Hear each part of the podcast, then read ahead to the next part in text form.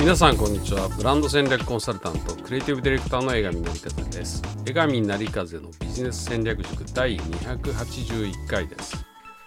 この講座はブランディングマーケティングあるいはビジネス全般の戦略やスキルに関わる全てのことを誰にでも分かるようにお伝えしていく講座です。えー、ここしばらくはですねパーソナルなスキルについて話していますが今日はですね自分自身や自分のビジネスを再定義するということをお話してみたいと思います。まあ、再定義っていうのは、まあ、再び定義するですね。英語ならあのリディフィニションということで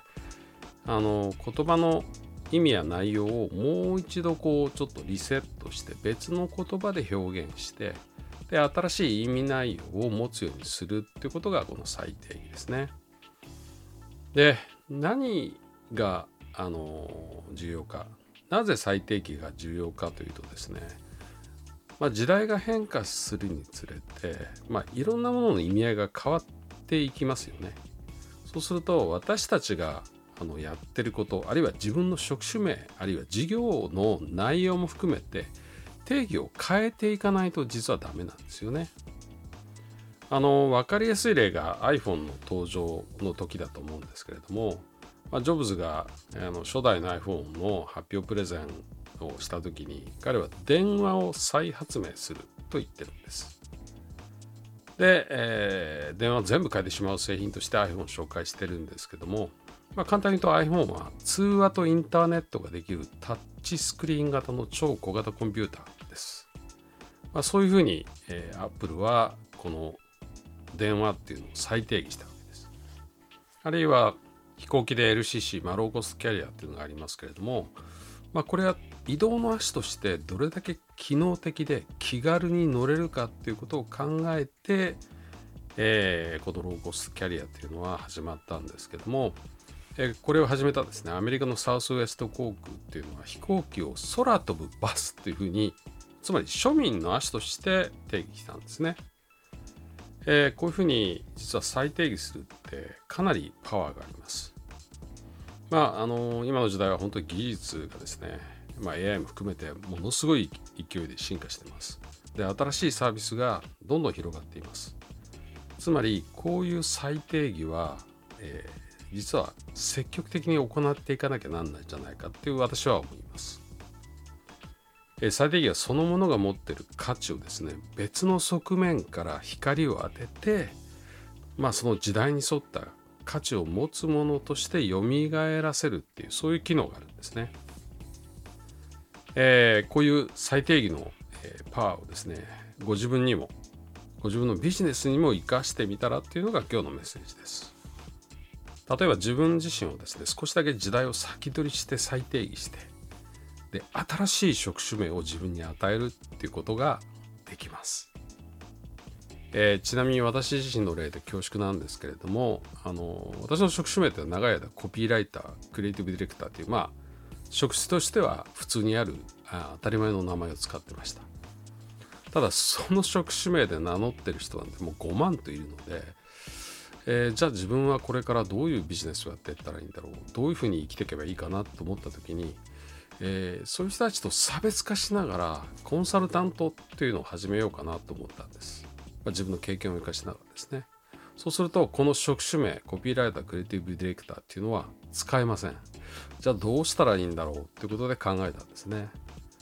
えー、でも私自身はですね経営とか会計とか人事とか、まあ、いわゆるコンサルタントがたくさんいる領域のことは何もできません。私ができるのはそのクリエイティブ経験を生かしたまあ、ブランド作りのコンサルタントだったわけです。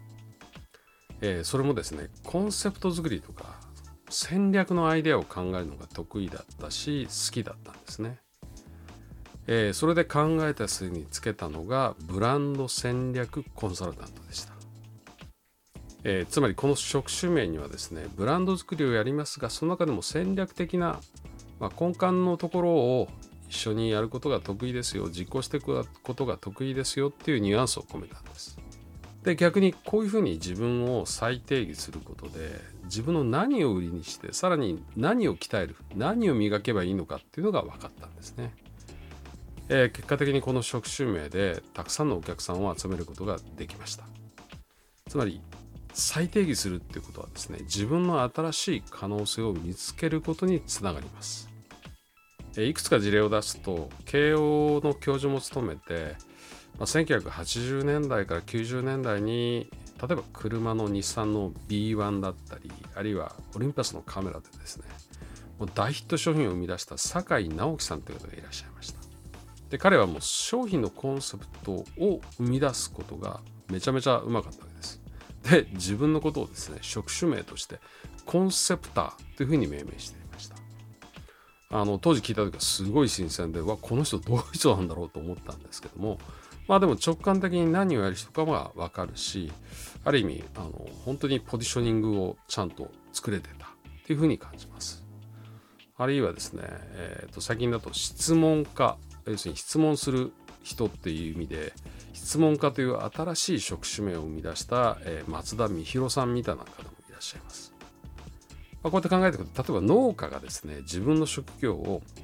食べ物から健康を作る専門家としたりあるいは食卓の建築家みたいに捉えることもできるし、えー、コーチングをやってる人がこ、えー、自分のことをですね気づかせの専門家あるいは教えずに成長させる、えー、教師というふうに定義することもできるんですね。まあとにかくいろんな切り方が、えー、いろんな職種にあるいはいろんなビジネスに成立すると思います。個人だけじゃなくて企業事業あるいは商品そのものとにかくあらゆるものがこういうふうに再定義できるんです。えー、そうすると見え方が変わります。すると新しい方法論とかアイデアあるいは新しい、え、お客様の像というか顧客像が見えてくることもあります。もしよかったらですね、ご自分の職業を10年後を想像しながら再定義してみてください。で、新しいネーミングをつけてみてください。えー、自分のビジネス、あるいはご自分自身にですね、新しい可能性を見つけることができるかもしれません。はい、江上成勝のビジネス戦略塾第281回は、再定義するをテーマに、まあ、自分自身、あるいはビジネスを新しい意味合い切り口で再定義してみるといろんな変化が引き出せるかもしれないよっていう話をしました、え、今いろんな分野でリーダーを目指そうとする人たちがそれぞれのビジョンを描きまたそのための戦略を作り実践する場として送風塾えー、創造の層ですね。クリエイトの層です。風と書いて送風塾です。これを主催しています。世の中に風を作っていく塾です。ホームページはソフ .tokyo sofu.tokyo sofu.tokyo を入力するかもしくは漢字3文字送付塾で検索できますではまた次週お会いいたしましょう。